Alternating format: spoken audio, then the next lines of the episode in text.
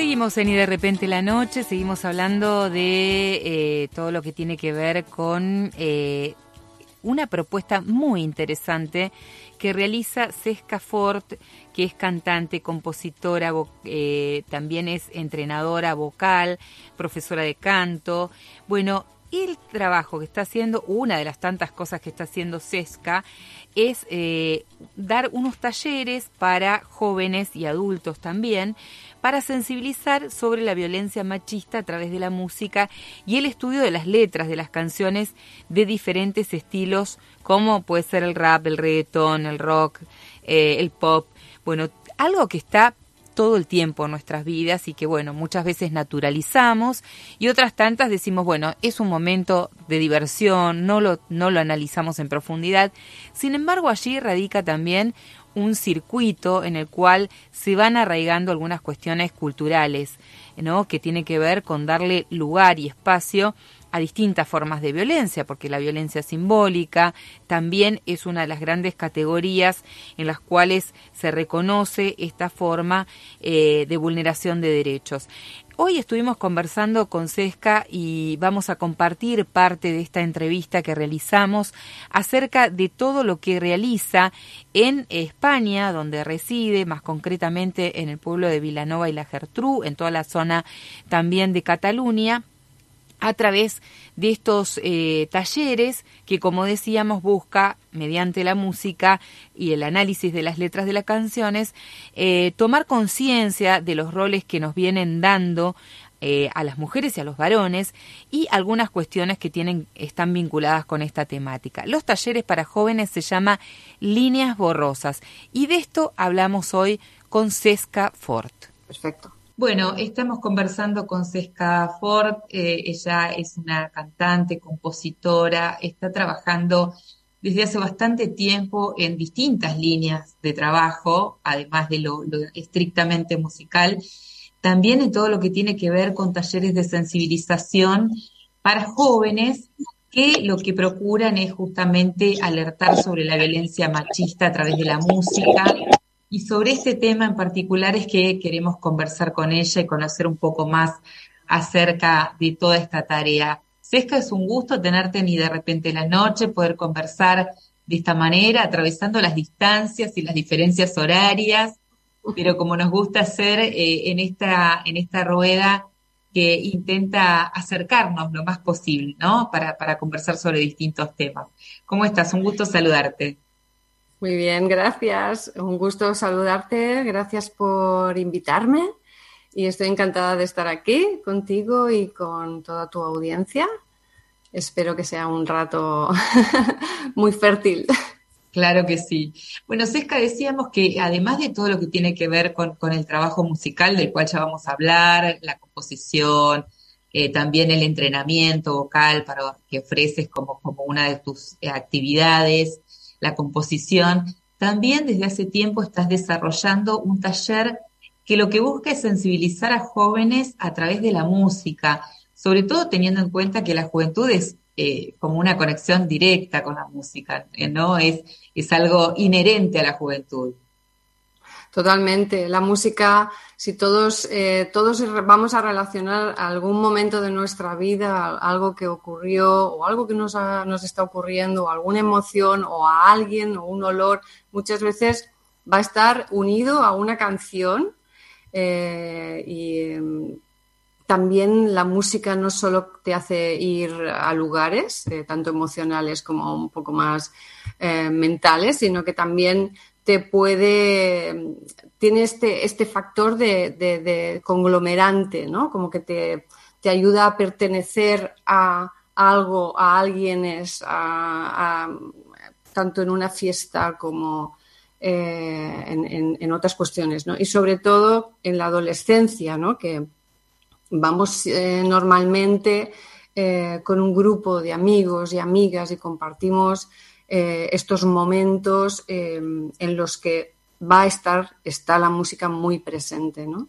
Es increíble cómo la música en, ese momento, sobre todo de nuestras vidas, cuando somos adolescentes o quienes son adolescentes, eh, nos identifica y nos atraviesa de modo tal que nos, nos reunimos con gente que tiene nuestros mismos gustos musicales y pertenecemos a grupos que tienen los mismos gustos musicales y con otros no. Es como un, un, escenario de también de delimitación de nuestra subjetividad.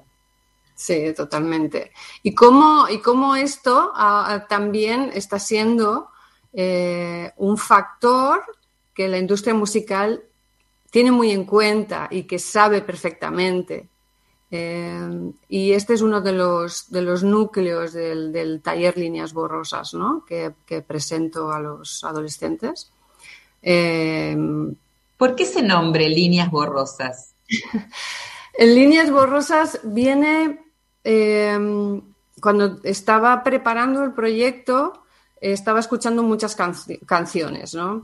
El, proyecto Líneas Borrosas nace eh, como, como, como un hijo, digamos, de un proyecto mayor que llamé Música contra la Violencia, que también eh, trabajo en varias líneas. El, taller Líneas Borrosas, es, yo me estaba dando cuenta que eh, nacía la, necesidad de concienciar y, mm, sensibilizar a los, al entorno, al entorno de mujeres que están sufriendo violencia, eh, sensibilizar de esta problemática para que el proceso de recuperación y de integración de una vida digna y volver a una normalidad o salir de este momento de víctima en la que te sientes em, sin recursos, em, estaba siendo muy complicado porque el entorno no estaba siendo sensible a esta problemática. Entonces, em, empecé con el diseño de este, de este proyecto, hijo del proyecto mayor, para poder abordar todos los, todos los campos. ¿Y mm, qué pasó? Que estaba escuchando una canción que en ese momento em, corrió mucho por la red. Piensa que yo escucho centenares y centenares de canciones, no solo por el trabajo, sino que también porque me gusta. Pero claro, en este momento de investigación estaba esta canción que venía del mercado americano, norteamericano, de Estados Unidos, del artista Robin Thicke, que se llama ahora no me va a salir el nombre en inglés, pero es la traducción de su canción en inglés, Líneas Borrosas. Y en su canción ya había líneas eh, muy específicas de, violencia sexual hacia la mujer, de hipersexualización, de denigración. Entonces, como que pensé, bueno, em, por un lado puedo llamarlo líneas borrosas por el título de una canción en la que ya se está hablando del tema, ¿no? que se está yendo bastante al grano. Y luego también le puse líneas borrosas porque muchas veces en cuanto a la violencia hay muchas dudas. Eh, y muchas veces, tanto en adolescencia como en, como en personas ya más adultas que ya han salido de la adolescencia, sigue habiendo dudas de esto es abuso, esto es acoso, esto es violencia, puedo entender eh, si esta situación que tengo relacional tiene que ver con alguna cara o con alguna mm, parte de la violencia. Entonces, claro, y se está siempre como, es como muy fino, hay como, más que nada por la cuestión eh, cultural, pero hay mm, esta línea fina entre lo que hemos normalizado y lo que eh, realmente es violencia, ¿no? Con respecto a eso, te quería preguntar particularmente dos cuestiones. Eh, eh, por un lado, esto que decías, ¿no? A veces es muy sutil ese, esa, esa forma de decirse, ¿no? Y por lo tanto, a veces muchos dicen, bueno, están exagerando cuando hacemos una advertencia sobre esas letras. Y por el otro lado, también esta cuestión ligada a, al, al concepto o a la idea de que la música divierte y por lo tanto como que no hay que poner mucha atención en esto y es una forma también de subestimar, ¿no? Eh, y dejar de lado esos contenidos que ciertamente eh, tienen características eh, violentas en sus letras y en, sus en sus modos. ¿Qué pasa con eso cuando lo planteas con los, con los adolescentes, con jóvenes? y empiezan a trabajar en esta realidad. ¿Qué, ¿Qué es lo primero que te dicen? ¿Cómo? Me imagino que debe haber como cierta sorpresa por un lado, por el otro como, cierta naturalización. Aquí podemos encontrar un poco de todo. Em, en principio, una de las cuestiones importantes que maneja la industria musical es que precisamente el contenido, en cuanto a la cuestión letra, ¿no? la parte lírica, eh, viene muy bien envuelta. Es como un caramelito. Viene con su papel de celofán, viene con su lacito, viene con toda una instrumentación, una estructura musical con unas bases rítmicas súper potentes que dan directamente en el estómago, que son como viscerales, que te mueven, que bailan, que bailas. Es, inevitable bailarla. Eh, y, y es como, ahí ya te atrapa. Y luego la letra viene como en, otro, en otra capa, es como si estuviera, está grabado como en capas y la letra, la letra, la parte donde cuentan la historia, está, está integrándose igualmente, aunque no seas consciente.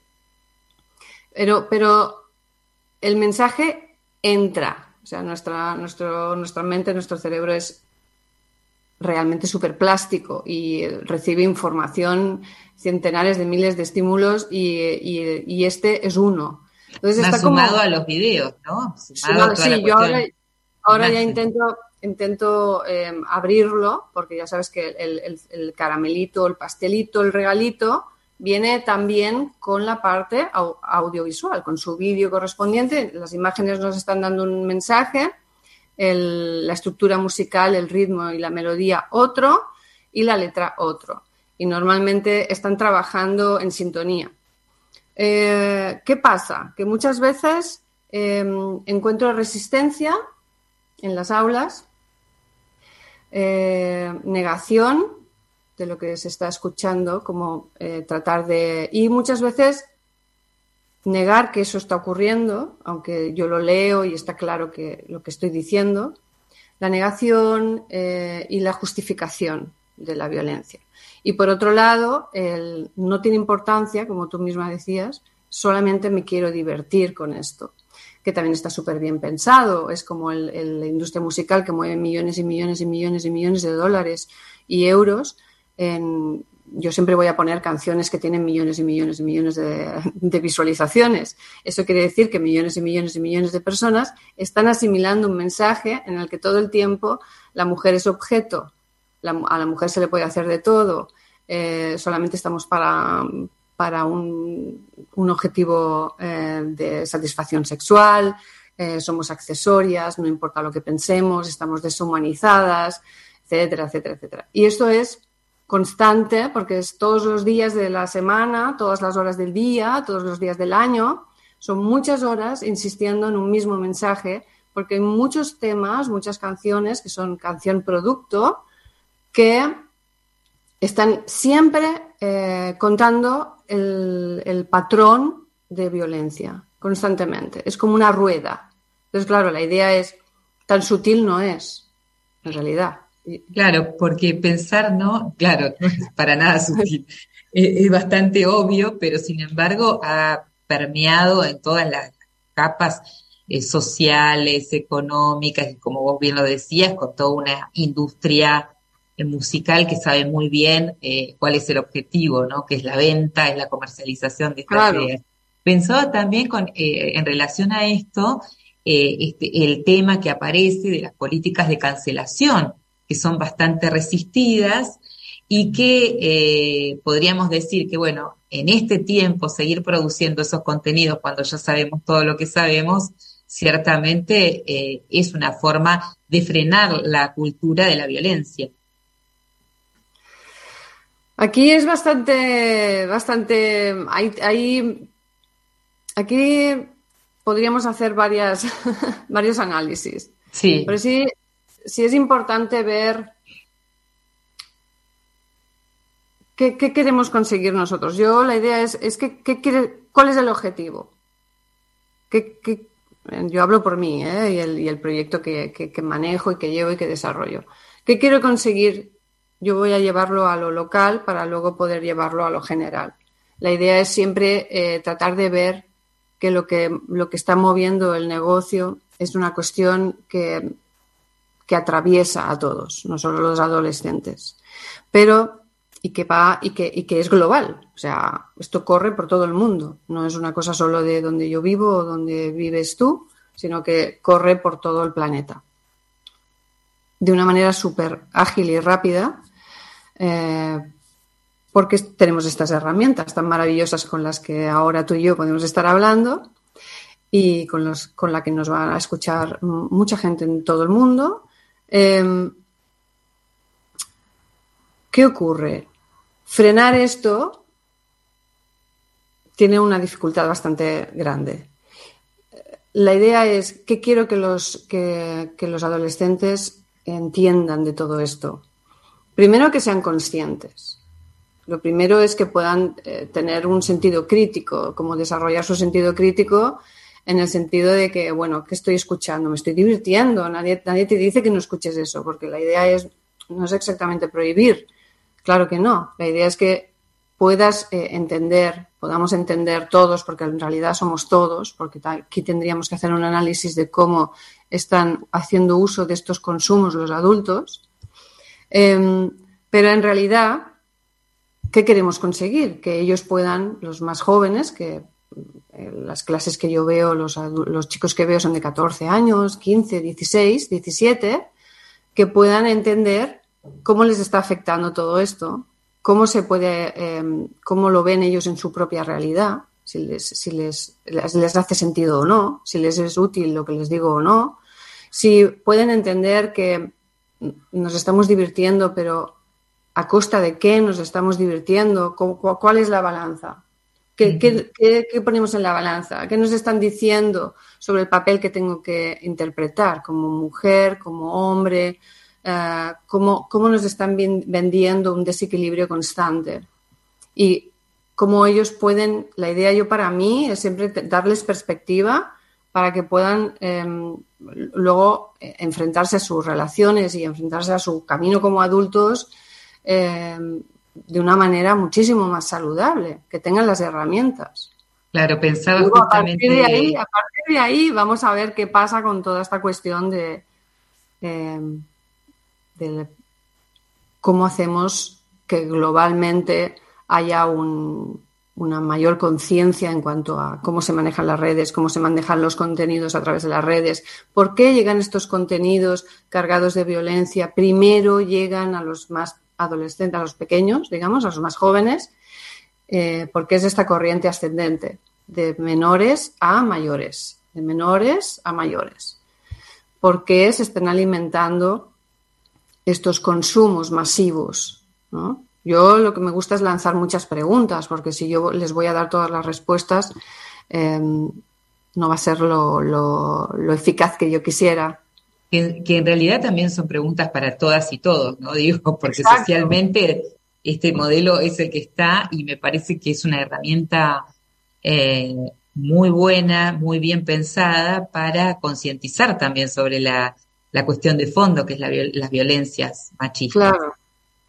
Claro, eh, yo sé, ahora porque nos estamos centrando en, el momento de, cuando estoy con los adolescentes, pero cuando hago la charla, el taller, la formación a personas ya adultas, ahí podemos, con el mismo, con casi casi la misma estructura, puedes eh, sacar mucho, mucho, mucho en claro de cómo nosotros también estamos afectados por esa misma, em, por esa misma, ese mismo contenido, ¿no? No podemos olvidar que nosotros y nosotras todos estamos em, bajo esta educación, ¿no? Hay esta parte cultural, eh, en la que hay unas creencias acerca de qué papel tengo que tomar en mis, en mis relaciones, eh, cómo me, me, muevo en, en, mis, eh, en mi ámbito laboral, relacional, etcétera, etcétera. Luego hay toda esta parte estructural, ideológica y luego la parte de la violencia que te toca directamente. Entonces,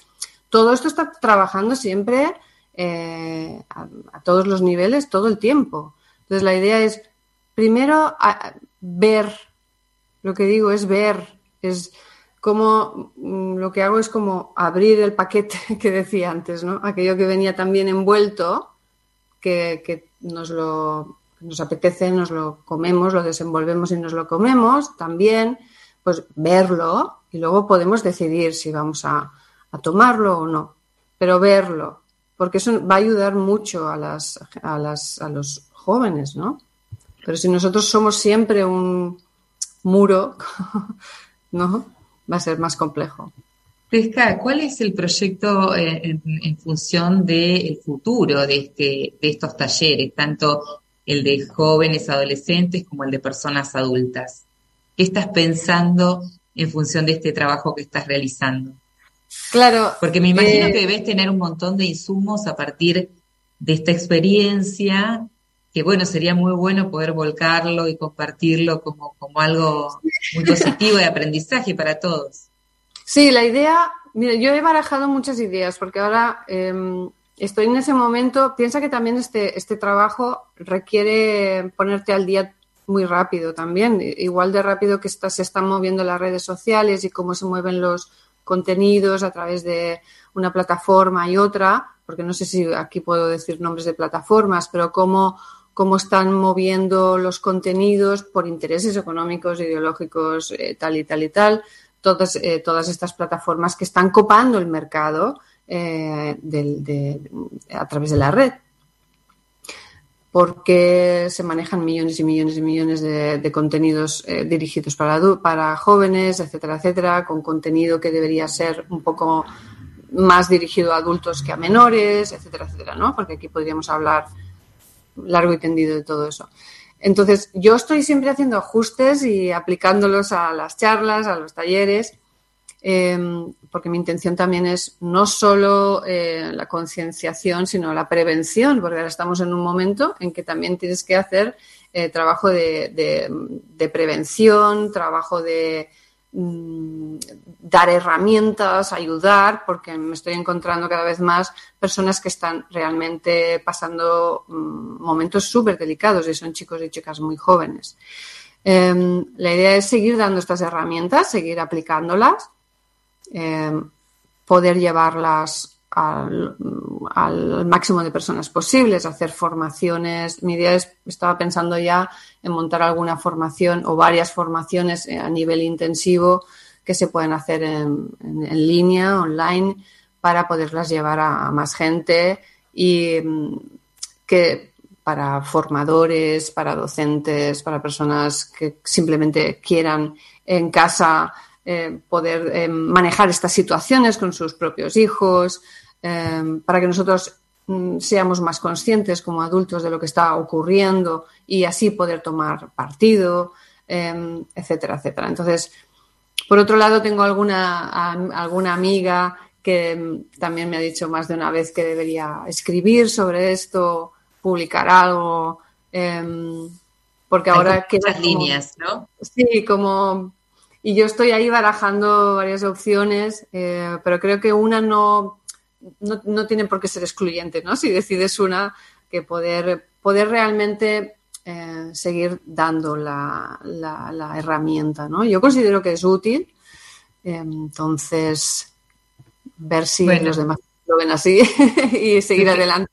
Por nuestra parte, te felicitamos, Esca, porque nos parece algo sumamente novedoso, muy eh, de mucho interés en este momento, como decíamos, es parte de nuestra de nuestro día a día, es parte también de la identificación, sobre todo de, adolescentes, eh, de jóvenes, entonces utilizarlo como una herramienta, sabemos que la música es algo maravilloso en nuestras vidas, pero utilizarlo también como una herramienta de concientización es un, toda una tarea y queríamos destacar este trabajo que venís realizando y esperemos que esta sea una de las tantas conversaciones que vamos a mantener aquí en el programa acerca de este y tantos otros temas que quedaron por ahí pendientes, pero queríamos tener un primer acercamiento contigo eh, respecto de, de, toda esta tarea que venís realizando en estos talleres y agradecerte, por supuesto, la participación en Y de repente la noche.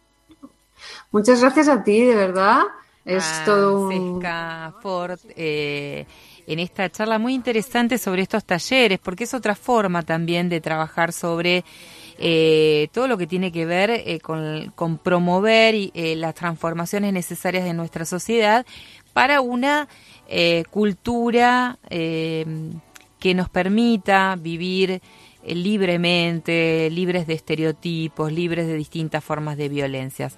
Bueno, parecen cosas sutiles, a veces no lo son, como lo decía Sesca, eh, a veces son muy obvias, pero lo importante es darse cuenta y entender, digamos, que eso también obedece a ciertas cuestiones que del mercado y de sectores que lucran por supuesto también con, con lo que es la música, ¿no? Bueno, habrá muchos cientos y miles de dólares y millones de dólares que este sector eh, de, la, de lo que es la empresa, la industria musical, mueve y tiene sus propios intereses y sus propias lógicas. Develarlo es parte de este trabajo que hace Sesca Ford que hoy compartimos aquí en Y de repente la noche.